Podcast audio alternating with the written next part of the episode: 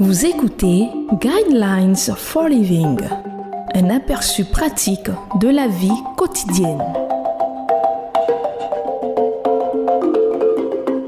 Bienvenue à votre émission Le Guide de la vie. Le thème que nous allons aborder dans cette émission est où trouver de l'aide dans les difficultés? Tes paroles ont relevé ceux qui trébuchaient, tu as affermi les genoux qui pliaient, et maintenant qu'il s'agit de toi, tu es abattu. Maintenant que tu es atteint, tu es bouleversé. Job chapitre 4 verset 4 à 5. Sur quoi vous concentrez-vous quand les difficultés arrivent? Certains regardent en arrière. Ce sont ceux qui essaient de conduire en regardant dans le rétroviseur. Leurs pensées sont consumées par deux phrases qu'ils se répètent sans arrêt.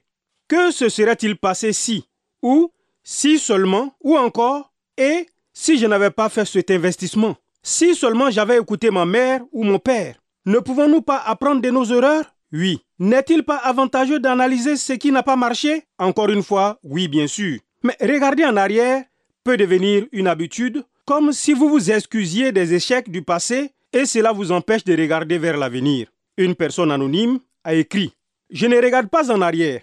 Dieu connaît les efforts infructueux, les heures perdues, les péchés et les regrets. Je laisse tout cela avec lui. Il en efface toutes les traces, il pardonne gracieusement, puis il oublie. Certains regardent en eux-mêmes lorsque les problèmes surviennent. Ce n'est pas une mauvaise réaction. Nous avons parfois besoin d'examiner nos motivations et de regarder ce qui se passe en nous-mêmes. Mais vivre dans un monde d'introspection, en examinant toujours nos pensées et nos sentiments, nous laisse souvent blessés et en souffrance. Paul a regardé ce qui s'est passé en lui-même et il n'a pas beaucoup aimé ce qu'il a vu. Lisez Romains chapitre 7 et voyez si vous pouvez vous identifier avec ses commentaires. Apparemment, il ne faisait pas ce qu'il voulait faire et ce qu'il ne voulait pas faire finissait par être exactement ce qu'il faisait. Si vous regardez en vous-même, faites-le, puis passez à autre chose. Très bien, direz-vous. Si je ne dois pas regarder en arrière, ou si je ne dois pas regarder vers l'avenir, ni regarder autour de moi, ni au-dedans de moi, où devrais-je porter mon regard? Merci de poser la question. Voici la réponse.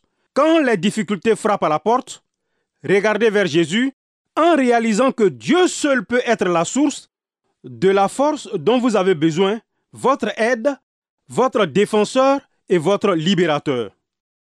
Il ne vous décevra jamais et ne vous abandonnera jamais. En regardant vers lui, vous ne serez jamais déçu. Prenez le temps de lire le livre des psaumes et remarquez comment David et les hommes qui ont écrit ces merveilleuses expressions de la foi ont réagi aux difficultés.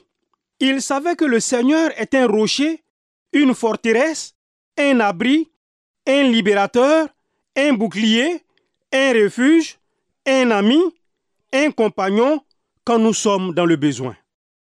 Marquez ou soulignez ces mots et faites la plus grande découverte de votre vie.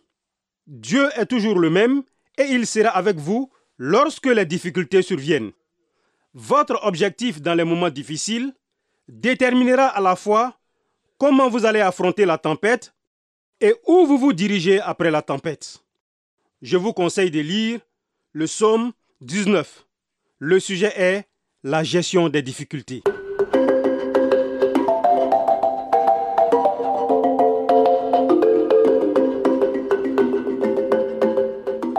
Venez de suivre Guidelines for Living. Pour en savoir plus sur l'émission, veuillez contacter la station que vous écoutez.